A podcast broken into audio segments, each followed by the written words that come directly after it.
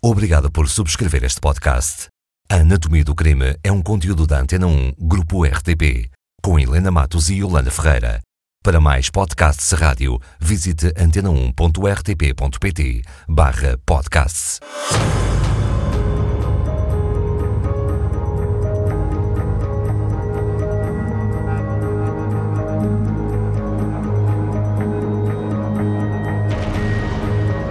4 de janeiro de 1936. Um pequeno anúncio num jornal tem o título Desaparecido.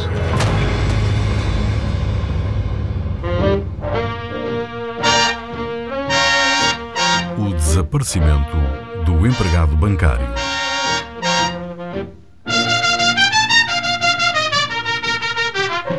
Um anúncio no Jornal Diário de Lisboa, em janeiro de 1936, chamou a atenção de Helena Matos. Esse anúncio tem o título Desaparecido e diz: Na última segunda-feira desapareceu de casa de sua família, não tornando a saber-se do seu paradeiro o Sr. Luís Gonzaga Uceda Urenha, da contabilidade do Banco Comercial. Tem 38 anos, é alto, magro, moreno. Vestia gabardine clara com fato azul e chapéu mole castanho.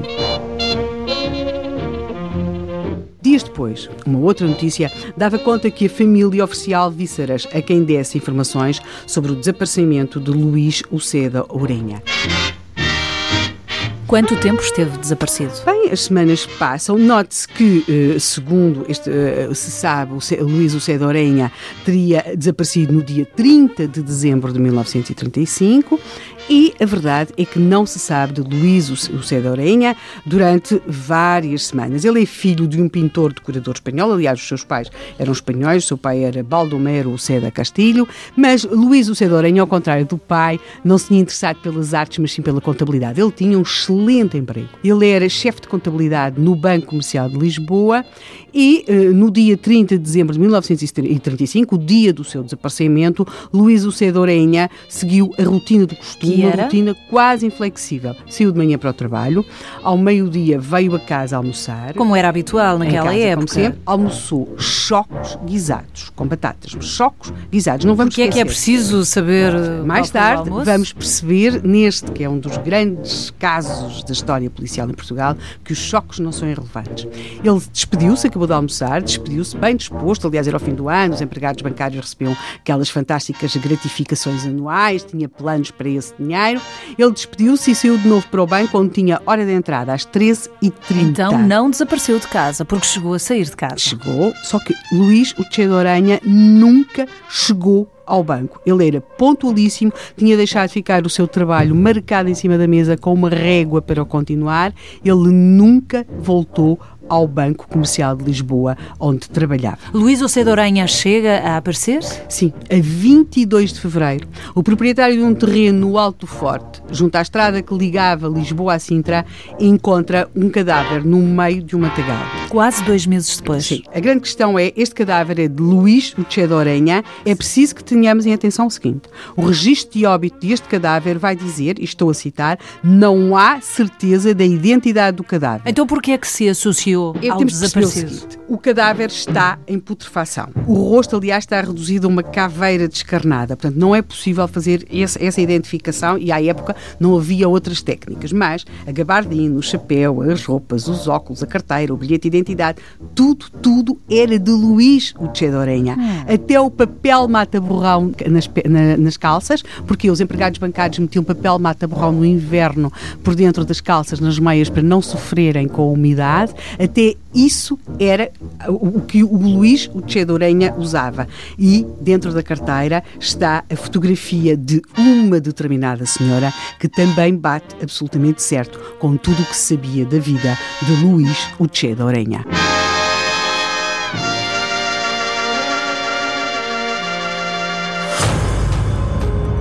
22 de fevereiro de 1936. Uma pessoa tinha desaparecido, um cadáver apareceu. São ou não a mesma pessoa? Luís Uche de Orenha, que desaparecera no final de 1935, aparece 52 dias depois, já cadáver, no Alto do Forte, em Sintra.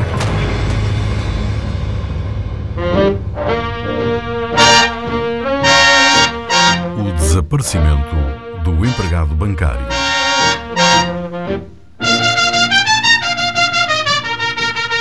Não havia dúvidas, era Luís Oranha. Sim, era Luís Orenha, mas se essa dúvida é mais ou menos esclarecida, porque sendo certo que não se pode fazer um reconhecimento presencial do cadáver, porque ele está em putrefação, tudo aquilo que esse cadáver tem vestido, todos os pertences, tudo o identifica como Luís Uche de Orenha, temos de perceber que as dúvidas só crescem. Naquilo que já era um enigma, vai tornar-se dia a dia, hora a hora, num enigma muitíssimo maior. Em primeiro lugar, o cadáver de Luís Uche de Orenha não podia estar naquele local há muito tempo. E porquê?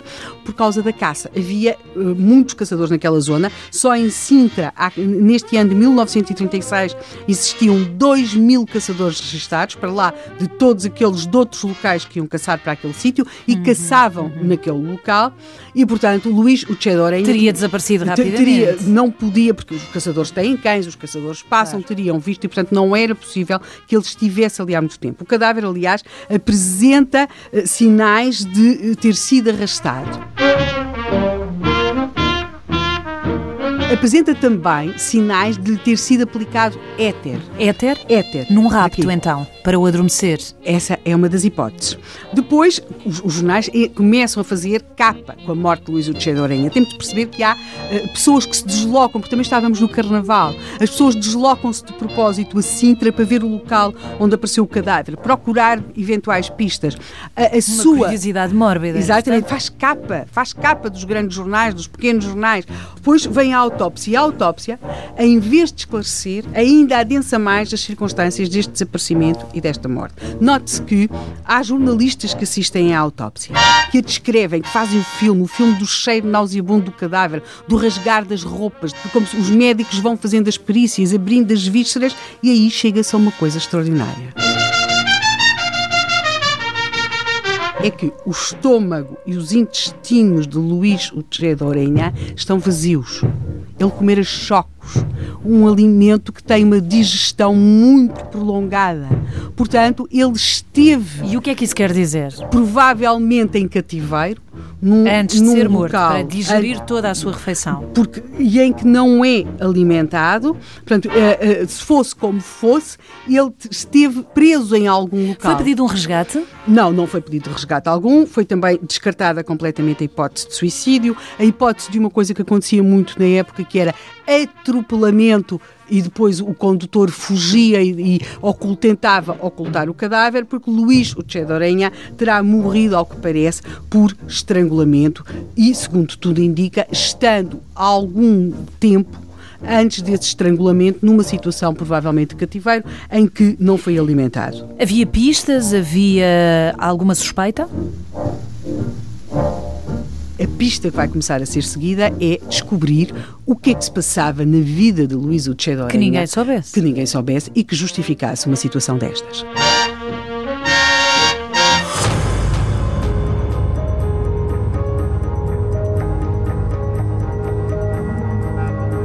O empregado bancário desapareceu depois do almoço, depois de sair de sua casa, reaparece 52 dias depois. Já cadáver.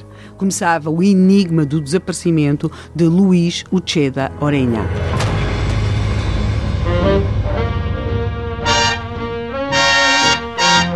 Desaparecimento do empregado bancário.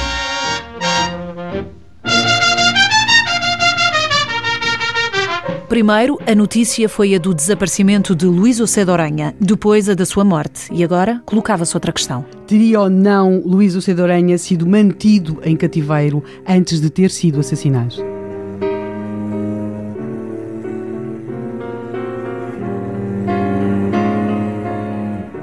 Quais as razões que teriam levado alguém a assassinar Luís Ocedo Oranha, um empregado bancário? Bem, essa é a pergunta que uh, toda a gente que lia jornais em 1936, em fevereiro de 1936, fazia. Pensou-se na questão amorosa?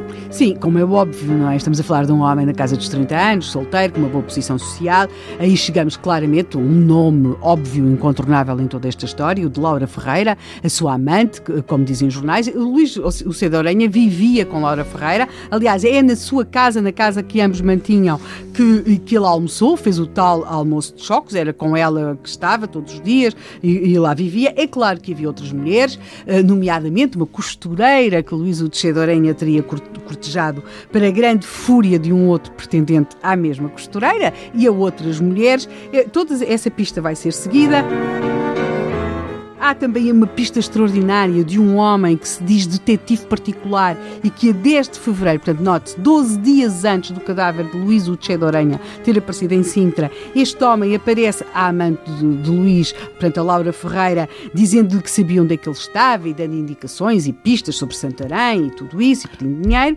Temos também as pistas da política, porque Luís Uche de Orenha era um salazarista convicto, note estávamos nos primeiros anos do Estado Novo, era 1935, 36, era, ia ser o décimo aniversário da Revolução Nacional.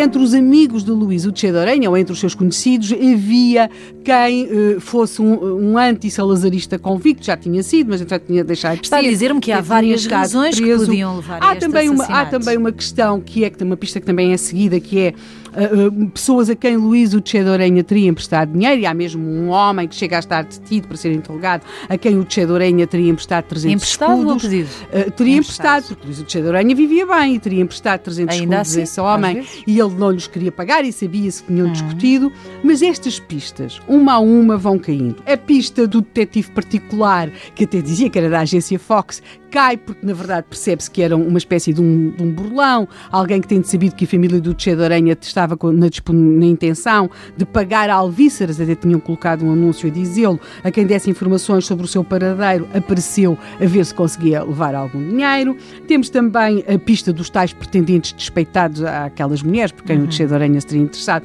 mas nada, todos eles tinham explicações óbvias para o que tinham estado a fazer, não havia nada. A mesma questão para a pista da, do, do tal amigo que também chega a ser detido para ser interrogado o tal amigo. Que lhe pediu dinheiro. Que lhe pediu dinheiro. De facto, o homem era, podia ser um pouco caloteiro aos nossos olhos, mas nem de longe nem de perto tinha. Uh, estaria envolvido no assassinato. Estaria envolvido no desaparecimento e no assassinato. E o amigo que tinha umas ideias políticas completamente diversas das de José de Orenha também tinha ideias compl políticas completamente diversas, discutiam muito por causa disso, mas eram amigos e também tinham todas explicações para aquele Voltámos ao estaca zero voltamos à estaca zero e há uma pergunta que se, que se coloca cada vez mais. Luís o Che de Orenha sai da sua casa para chegar ao banco e entrar às 13h30. O que é que aconteceu nesse percurso curto que o levava da casa onde vivia com Laura Ferreira ao banco que o fez desviar desse percurso. O que é que aconteceu? E é aí que se vão centrar as investigações. Qual seguintes. foi o isco? Exatamente.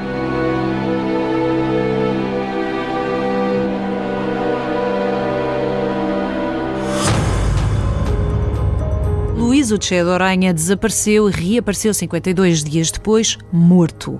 Houve numerosas suspeitas, mas as pistas caíram quase todas por terra até agora. Sim, o amigo caloteiro, o amigo com ideias políticas diferentes, os rivais amorosos, todos fazem testemunhos coerentes e todos são ilibados. Mas há alguém, alguém muito próximo de Luís Uche de Oranha, que cai em contradições sucessivas.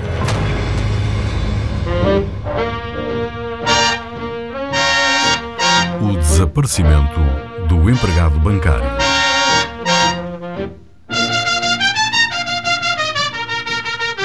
Muitas pistas, muitas suspeitas, acabam todas por cair por terra. Há uma que fica. Sim, absolutamente improvável. Que era quem? Aparentemente, a irmã de Luís Ucheda Urenha, Araceli.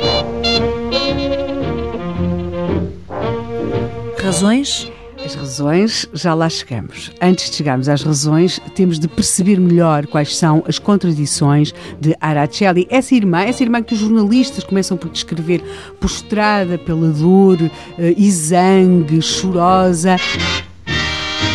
Mas, pouco a pouco, há coisas que se vão sabendo sobre Araceli e, sobretudo, porque ela contradiz-se muito. Por exemplo, percebe-se que Araceli, o Che Dorenha, foi ao banco onde o irmão trabalhava alguns dias depois do seu desaparecimento e que Araceli terá trazido do banco uns molhos de cartas que o irmão lá guardava.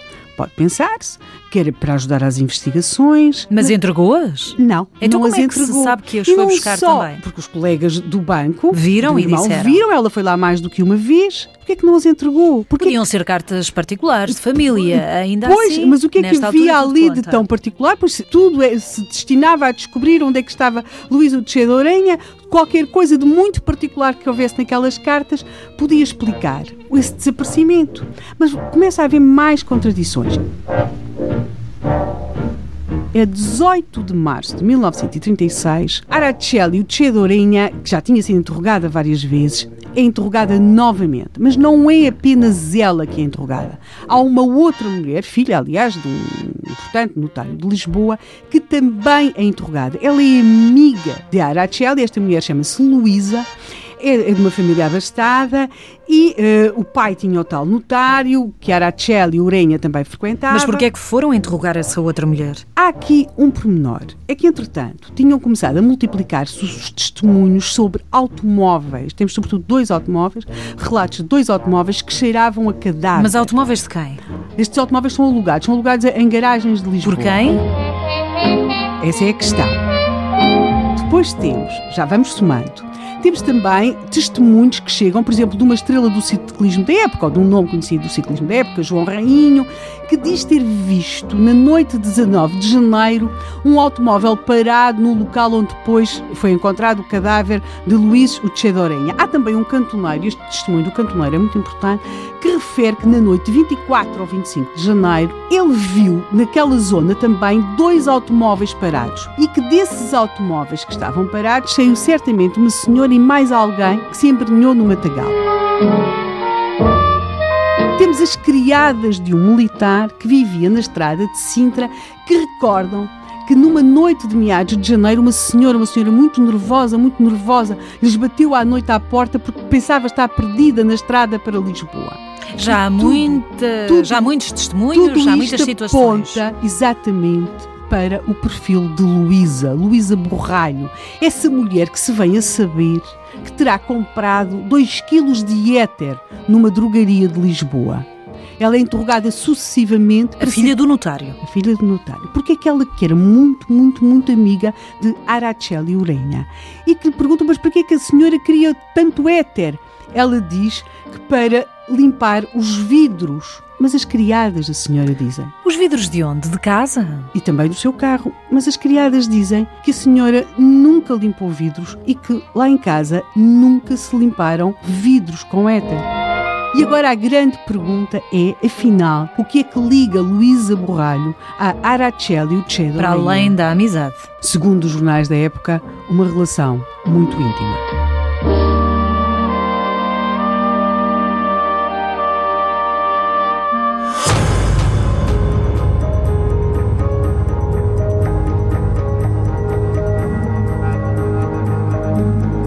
Luís Ucheda Uranha teria sido assassinado pela própria irmã? A convicção que se instala é que Luís Ucheda Urenha foi assassinado por causa da irmã.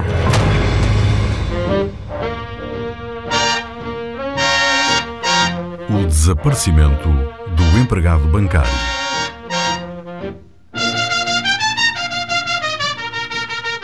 Temos estado a contar a história de Luís Ucheda Oranha naquele ano, naquele final de ano de 1935 e os primeiros dias, as primeiras semanas de 1936, o desaparecimento do empregado bancário e o reaparecimento, mas já cadáver. Houve muitas suspeitas, houve muitos interrogatórios, agora a principal suspeita é a própria irmã.